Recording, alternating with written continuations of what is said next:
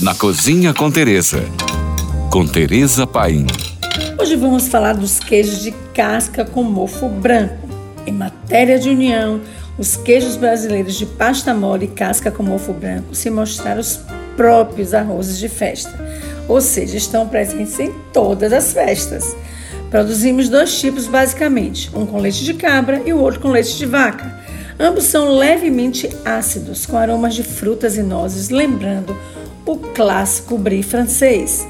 O queijo de casca com mofo branco harmoniza facilmente com vários tipos de bebidas.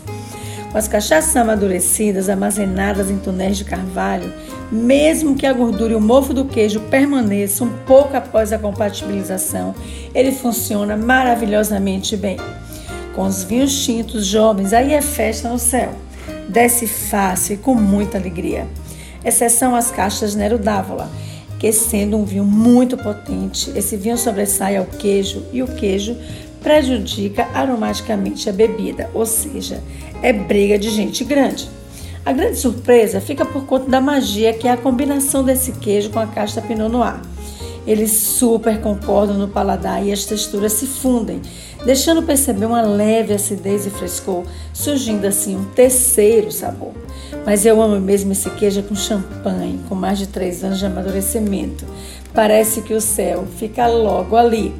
Já com as cervejas, o ponto alto é a harmonização com a ale. Com a Strong Scotch Ale, que tem um tostado no corpo, resulta em um sabor final de caramelo bem acentuado.